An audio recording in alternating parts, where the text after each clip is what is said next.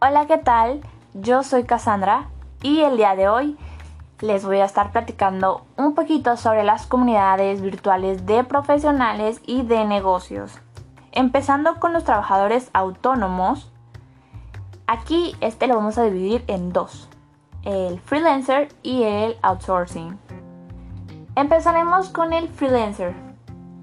Este es un trabajador independiente que ofrece trabajos específicos para empresas o personas de forma autónoma, gestionando él mismo su tiempo y trabajo. Aquí cualquier persona con responsabilidad que tenga habilidades, talentos o conocimientos puede trabajar como freelancer, ya que existen un montón de áreas de campo en las que puede desempeñarse, ya sea programador, como diseñador gráfico, fotógrafo, eh, fotógrafo traductor, vendedor, entre muchos otros. En algunos casos, no importa si no tienes estudios superiores, esto no significa que no puedas tener éxito a nivel laboral como freelancer. Como todo, tiene sus ventajas y desventajas.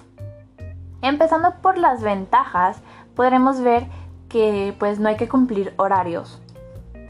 Aquí los freelancers pueden administrar su tiempo a su manera y como mejor les convenga. Así es, no tienen un horario que cumplir y pueden realizar el trabajo a su propio ritmo, siempre y cuando cumplan los plazos de requerimiento de sus clientes, es decir, les cumpla y sea responsable con lo que ya ha acordado con sus clientes. Como número 2 está que se puede trabajar en pijamas. El hecho de trabajar desde casa permite que los freelancers puedan saltar de su cama al escritorio para ponerse a trabajar.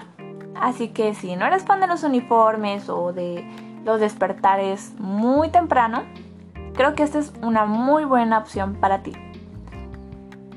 Otra ventaja es que es posible pasar más tiempo en familia. Trabajar desde casa como freelancer es una gran ventaja para aquellas personas que tienen hijos. Estar, estar en casa les permite pasar más tiempo con ellos, comer en familia, y disfrutar de cada momento sin apuros ni presiones. Aunque hay personas que aún trabajando en casa no se dedican a alguno de los tiempos que se mencionaron anteriormente, ya que están demasiado entregados al trabajo o el trabajo los tiene demasiado amarrados que pues no pueden, están demasiado ocupados y no se dan el tiempo ni siquiera de desestresarse, de pasar y crear un momento bonito en familia. Pero bueno, esa es una de las ventajas que muchos pueden tener. Como otra ventaja está que uno tiene el propio control. Aquí las personas que trabajan de forma independiente tienen la libertad de controlar sus propias cargas de trabajo y además pueden elegir los proyectos que desean hacer o los clientes con los que quieran trabajar. Aquí nadie les obliga a hacer algo que no les gusta. Por último, por último eh, no hay límite en los ingresos. Esta es la mejor parte. Pues eh, aquí el freelancer, eh, como repetía, no tiene ingres, no tiene límite de ingresos potenciales, ya que una persona puede ganar mucho más dinero siendo freelancer que trabajando con un sueldo fijo. Pero ojo, no siempre es así. Y por supuesto que todo dependerá de la calidad de trabajo y la capacidad que tenga para encontrar clientes. Pasando a las desventajas, eh, vamos a encontrar que los días de vacaciones no están remunerados. Un freelancer puede irse de vacaciones cuando lo desee, pero cuidado, es necesario recordar que mientras están de vacaciones no tienen entrada de dinero ni pagas extras, ya que no estarán brindando su servicio, su trabajo a los clientes que obviamente ellos son los que le pagan de cierta forma. Y pues como no es un sueldo fijo, ellos, el freelancer va a depender de, las, de los pagos eh, temporales que los clientes le den. Como última desventaja vamos a tener que no hay garantías. Podríamos decir que ser un, un freelancer es un asunto de emprendimiento, pero no hay garantía de que vaya a encontrar trabajo o suficiente dinero para llegar a fin de mes. Es lo que decía anteriormente. Eh, puede llegar el fin de mes y no van a obtener tal vez demasiado ingreso de dinero. Aquí todo va a depender de la responsabilidad, del empeño que uno le meta a su trabajo. Más si estás empezando puede que esto pase demasiado. Y bueno, hay ciertos puntos que se necesitan tomar en cuenta para ser un freelancer. Como primer, bueno, yo les voy a mencionar seis. Como número uno vamos a tener la determinación. Lo primero que necesitas para convertirte en un freelancer es la decisión de querer hacerlo. Estar lo suficientemente decidido a dejar tu salario fijo, si es que tienes, claro, para aventurarte como freelance. Puesto a que esto puede tomarte semanas, meses o inclusive hasta un par de horas. Como número dos vamos a tener que seleccionar una actividad en específico. Es importante que selecciones una actividad muy concreta para trabajar como freelance. Piensa un poco en tus habilidades, tu preparación académica y sobre todo en lo que disfrutas hacer. Eh, no sé, tal vez si te gusta la fotografía puedas trabajar de fotógrafo y pues especializarte en eso. Como número 3 vamos a tener equiparte. Asegúrate de tener todos los equipos disponibles y en buenas condiciones para llevar a cabo tu trabajo. Retomando el ejemplo anterior de fotógrafo, pues obviamente necesitamos tener cada una de las herramientas que se necesita para ser un fotógrafo. Desde una cámara hasta aros de luz eh, y todo lo demás que se requiere. Para un buen trabajo hay que estar bien equipados. Como número 4 está apuntarte a plataformas freelance. Existen muchas plataformas en Internet en las que las empresas publican anuncios o, o propuestas de trabajo para freelancers. Esta es una gran manera de comenzar a ofrecer tus servicios y dar a conocer tu trabajo. Como número 5 está aprender a poner un precio justo a tu trabajo. Marca un precio razonable que sea justo tanto para ti como para tu cliente. Uno de los errores más comunes que cometen los profesionales que recién comienzan a trabajar como freelancers es que ponen un precio muy bajo a su trabajo. Sabemos que la presión de no recibir un dinero fijo todos los meses puede ser agobiante, pero hay cuentas que pagarse y poner un precio por debajo a tu trabajo no es lo correcto, así como tampoco eh, un precio demasiado alto, ya que eso definitivamente no te va a traer clientes, ya que lo que una persona, un cliente busca es un precio accesible. Y por último, como número 6, tenemos el establecer un horario de trabajo.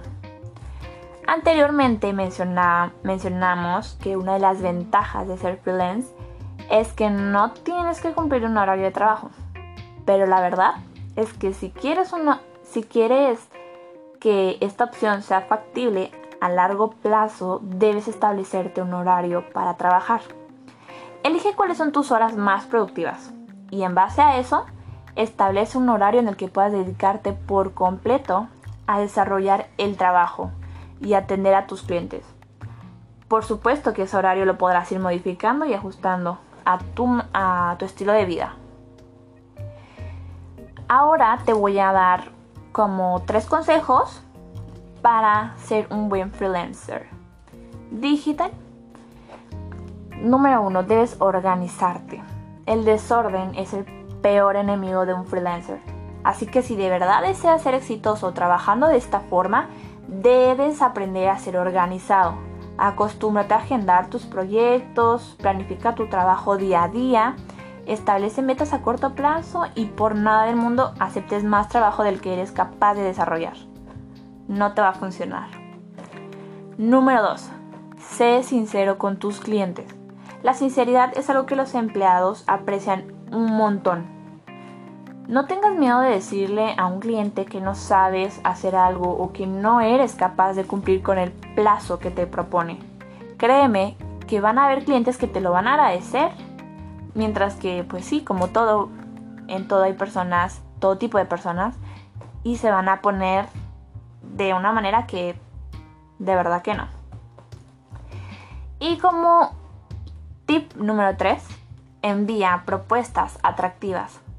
Date cuenta que afuera hay millones de freelancers compitiendo por los mismos puestos de trabajo que tú. Así que es muy importante que te prepares eh, propuestas atractivas a tus clientes que te hagan resaltar del resto y conseguir el trabajo. Simplemente sé creativo. Ahora sí, vamos a pasar con el otro tipo de trabajador autónomo, que es el outsourcing. Aquí, este es el proceso mediante el cual una compañía o organización identifica un proceso dentro de su rutina que podría aumentar la productividad y deriva en optimización. Aquí se involucran a terceros o que son este, subcontratados para ejecutar ciertas tareas o actividades. Puede ser desde mantenimiento de instalaciones hasta procesos más complejos, como la, la contabilidad o reclutamiento de talento sobre todo. Pasando con las ventajas. Aquí está el fortalecimiento de los procesos en la empresa, la construcción de relaciones comerciales y corporativas, familiarización con nuevas tecnologías, aplicación de talentos y recursos en sectores estratégicos de la empresa, reducción de gasto en manufactura, sueldo, inversión y equipo o maquinaria. Como desventajas tenemos la, de, la dependencia de terceros en cuanto a innovación, ya que obviamente nosotros vamos a contratar a otras personas que hagan el trabajo que tal vez nosotros no sabemos hacer, que no estamos especializados y queremos tener algo más profesional, ¿no? Vamos a depender de otros para que nos ayuden a hacer esa parte. Otra desventaja es la entrega de recetas y técnicas a otras empresas que pueden utilizarlas para plantar competencia. Pueden surgir plagios de ideas a través de esas confianzas que se le dan a otros em, a otros a otras organizaciones ya que tú le estás entregando la confianza de de tus ideas de lo que quieres para tu negocio no si te toca con un, una organización que de plano no tiene ética puede que corras con mala suerte y tengan problemas o no sé. Existen muchas maneras. Y como desventaja número 3 está la reducción de control y beneficios en el proceso de entrega de productos y servicios. Vamos a pasar con los tipos de outsourcing que existen. El primero es el táctico esta es una simple subcontratación para realizar una tarea específica y no tan imprescindible para la empresa. Su motivo principal es más que nada la reducción en los costos. Como otro tipo está el estratégico, que estas son alianzas estratégicas obviamente, que toman forma de acuerdo a la codependencia que existe entre la tarea y las demás funciones de la organización estas son buscadas mayormente para mejorar la calidad o la capacidad de la empresa. Como número 3 tenemos el co-sourcing. Aquí ambas organizaciones, tanto la que contrata como la que es contratada, tienen responsabilidades y riesgos en la prestación del servicio. Eh, aquí pues la relación que tienen con la sociedad eh, les puede traer ciertos conflictos. Por lo tanto, las dos organizaciones aliadas eh, tienen demasiada responsabilidad, por lo que no pueden hacer ciertas tranzas. Como número 4 está el in-house. Este no es más que pues en los, en los casos en, que el servicio outsourcing se realiza dentro de las instalaciones de la empresa en la que se solicita. O sea, de que si te contratan, eh, pues tienes que ir hasta la empresa donde tú vas a realizar tu servicio, en la empresa en la que te están contratando. Y por último, el offshoring.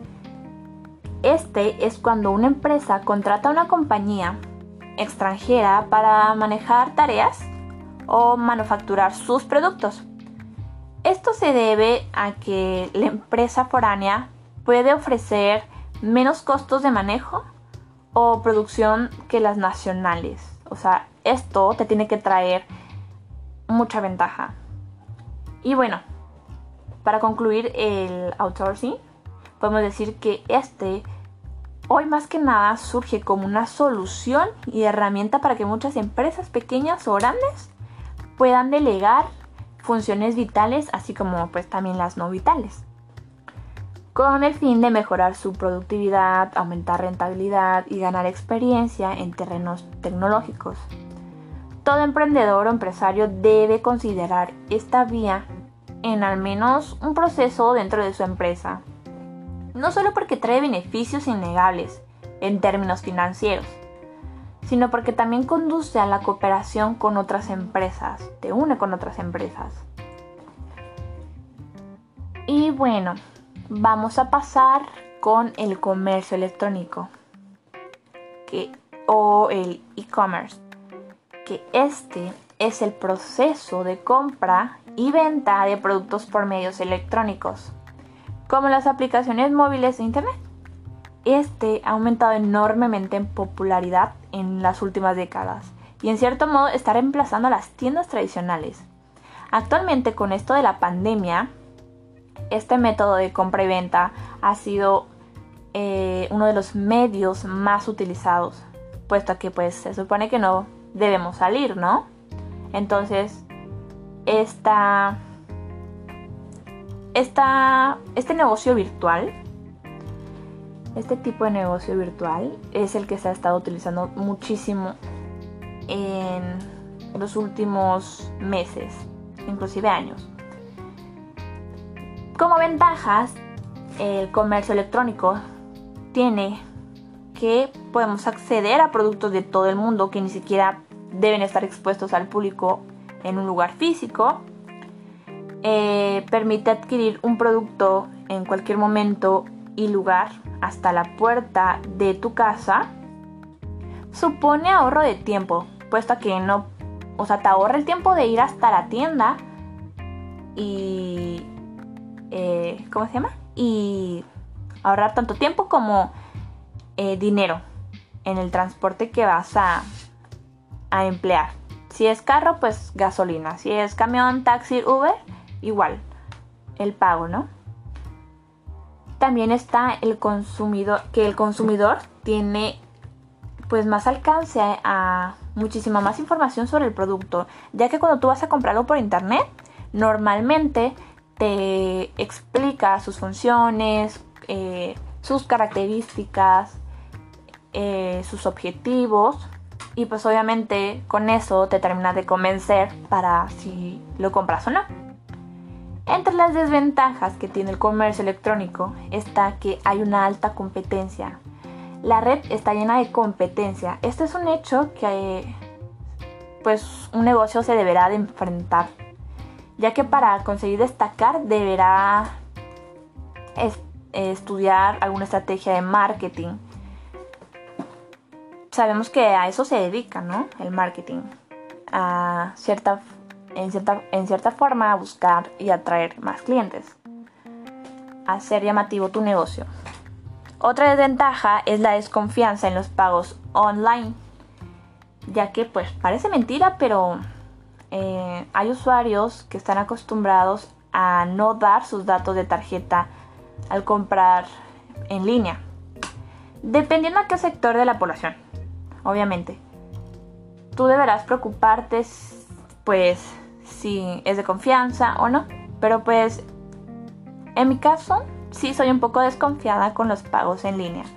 Creo que prefiero más hacerlo en persona, en físico, que por en línea. Eh, otra desventaja es la fidelización del cliente. Pues es más, más difícil. En el comercio electrónico es muy fácil hacer una simple búsqueda y descubrir en qué tienda venden el artículo que estás buscando al precio más bajo. Es por ello que más, es más complicado conseguir la fidelización del cliente cuando lo más importante de un producto es el precio.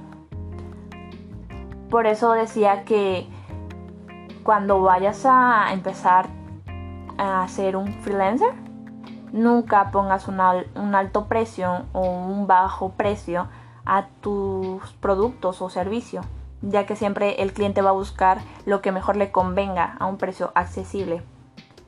Como otra desventaja está la incapacidad de probar el producto antes de la compra. Aquí, pues existe cierto tipo de consumidor que le gusta probar el producto antes de decidirse por su compra. Es por ello que en este caso el comercio en línea no es la mejor opción. Otra desventaja son los problemas con la entrega del producto, aunque pues tú no seas la responsable. Puede que tú dependas de alguna paquetería y pues en el transcurso del trabajo de esa paquetería se rompa, eh, tenga retraso o estén perdidos. Si ofreces un servicio en el que dependes de una paquetería, obviamente habrá problemas y obviamente no va a depender de ti, sino de la paquetería. Otra desventaja son los posibles fallos técnicos. Tu web puede caer o puede ser atacada en el momento más inoportuno. Así que por eso debes prepararte y proteger bien, protegerte bien para días especiales de compra como las fechas ya sea navideñas. Y bueno, em, vamos a pasar con los tipos de comercios electrónicos. Aquí existen diferentes tipos de comercios eh, que tendrás que tener en cuenta a la hora de entrar en el mundo online. Está el negocio a negocio, que es el business to business o B2B, que este es aquel en el que el comercio online se da únicamente entre empresas que operan en Internet. Está también el negocio a consumidor, el B2C o Business to Consumer es aquel que se lleva a cabo entre un negocio online, o sea, una tienda, virtual, y un consumidor, una persona interesada en comprar uno de los productos del negocio online. Este es más bien los que se dan, este, eh, tal vez en Instagram, sobre todo. Está también el negocio a empleado, el business to employee. Aquí aquel que se, que se, aquí es aquel que se da entre la empresa y sus empleados. Por ejemplo, puede que a sus empleados una empresa le puede dar ofertas y descuentos al ser sus empleados. Y al momento de que quieran comprar algún producto de ahí, está también el consumidor a consumidor, el consumer to consumer. Este es aquel que se da entre consumidores. Aquí se daría la venta de segunda mano en plataformas mm, como Wallapop. Y por último está de gobierno a consumidor. Es el government to consumer, que este se da cuando un gobierno municipal o estatal permite que los ciudadanos realicen sus trámites en línea a través de un portal que ellos mismos te van a proporcionar. Y bueno, como último del comercio electrónico, voy a mencionar cuáles han sido los comercios electrónicos más importantes. Como primer número está Amazon. Este es el rey del comercio electrónico. Tiene varios, eh, varios servicios que te puede ofrecer. De verdad que es muy bueno. Está el eBay, que es más bien de subastas. Ahí te ofreces el precio que tú quieres por un producto y al que consideres. Está Alibaba, que aquí pues se negocia productos de procedencia china. Está apple.com o Apple, que son los productos de iPad o iPhone, que sabemos que es una bomba en la actualidad todo eso. Y pues sí ha crecido y revolucionado demasiado. Está Rakuten, que es también una tienda virtual, creo que es la más grande de Japón. Y también está Mercado Libre, que esta es una de las páginas igual más grandes y más visitadas de Latinoamérica. Muy, muy, muy usada. Ahora sí, vamos a pasar con las comunidades virtuales educativas o de aprendizaje. Esta es una red activa para la interacción y la construcción colaborativa y colectiva del conocimiento que trasciende. Su, su principal objetivo es que las personas pues participen, o sea, que las personas que participen en ella adquieran conocimientos, aprendizajes, capacidades y competencias. Es lo mismo que una escuela prácticamente, ¿no? Lo que te quieren enseñar en la escuela, de valores, conocimientos, ciertos aprendizajes y así. Entre sus características está que suele generar y construir nuevos conocimientos, así como intercambiar información entre los participantes de la comunidad. Otra característica es que no tienen por qué compartir valores ni creencias, aunque pues si lo hacen la comunidad virtual sería más saludable. Otro es que los participantes que obviamente participan en las comunidades virtuales se comunican a través de las nuevas tecnologías, ya sea por smartphone o computadoras. A través de ello pueden estar en contacto. Y por último, están conformadas por un grupo de usuarios interesados en, una misma temática. Esa es como que la principal eh, el principal objetivo de las comunidades virtuales. Y es que es reclutar, eh, juntar a personas que estén interesados en la misma cosa y así intercambiar ideas. Por último, vamos a pasar a lo que es el e-learning, que este es un espacio virtual de aprendizaje orientado a facilitar la experiencia de capacitación a distancia, tanto para empresas como para instituciones educativas. Este sistema permite la creación de aulas virtuales. En ellas se produce la interacción de tutores y alumnos. Y entre los mismos alumnos, como también la realización de, la, de evaluaciones, el intercambio de archivos, la participación de foros, chats y una amplia gama de herramientas adicionales. Como beneficios de las plataformas e-learning, podemos ver que nos brinda capacitación flexible y económica. Combina el poder de Internet con el de las herramientas tecnológicas. Anula las distancias geográficas y temporales. Aquí ya sabemos que podemos estar en cualquier lugar y entrando a una plataforma eh, vamos a poder estar en contacto tanto con maestro como, con alumno en tiempo real. También permite utilizar la plataforma con mínimos conocimientos, es decir, no necesitas estar experimentada, estudiada en cierta plataforma. Pues todo va a ser, aunque tú no sepas nada de esa plataforma, tú vas a saber manejarlo. Aunque pues vas a aplicar en cierto modo la lógica, ¿no? También posibilita un aprendizaje constante y nutrido a través de la interacción entre tutores y alumnos. Y también, por último, ofrece libertad en cuanto al tiempo y ritmo de aprendizaje. A continuación, te voy a mencionar algunas de las mejores plataformas de e-learning que hay. Como primer punto está el de Moodle, que este es un entorno de aprendizaje dinámico modular orientado pues como objetos, ¿no?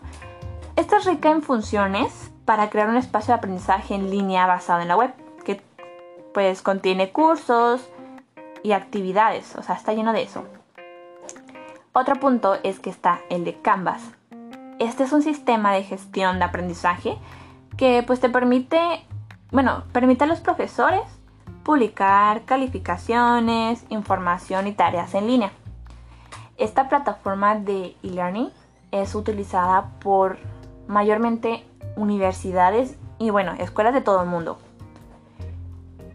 También está por último el Blackboard, que esta es una herramienta que permite al profesorado agregar recursos para que los estudiantes accedan en línea.